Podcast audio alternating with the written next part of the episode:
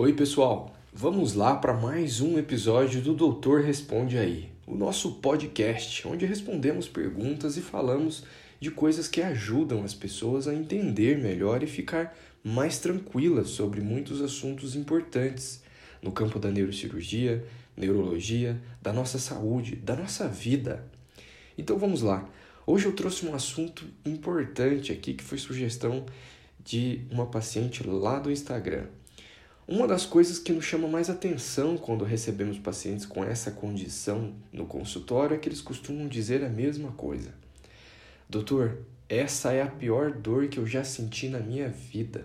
Daquelas que fazem um adulto chorar e se desesperar. Essa é a descrição de uma condição chamada neuralgia do trigêmeo.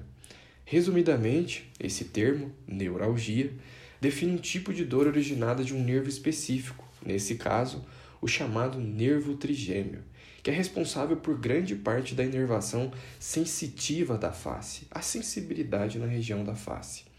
Realmente a dor é muito intensa, lancinante.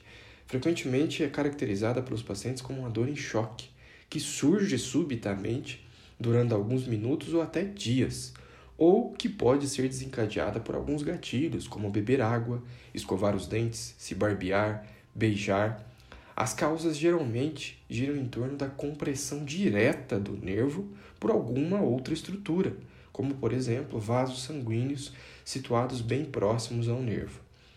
Pacientes com esclerose múltipla também podem ser afetados mais frequentemente por essa condição em função de algumas características da doença. Era o caso da paciente que sugeriu esse assunto aqui para a gente hoje. O tratamento é avaliado caso a caso mas geralmente iniciamos uma medicação chamada carbamazepina e avaliamos o paciente ao longo do tempo. Caso, depois de algum tempo, chegarmos a doses elevadas da medicação e o paciente persistir com dor, partimos para o tratamento cirúrgico, que pode incluir várias técnicas diferentes e, quando realizadas adequadamente, podem melhorar totalmente o quadro do paciente. Conhece alguém com esse problema? Lembre-se mais uma vez: informação e orientação adequada sempre vão te ajudar. Então pode enviar sua dúvida. Nós vamos conversar sobre isso. Se cuidem. Boa semana. Até a próxima.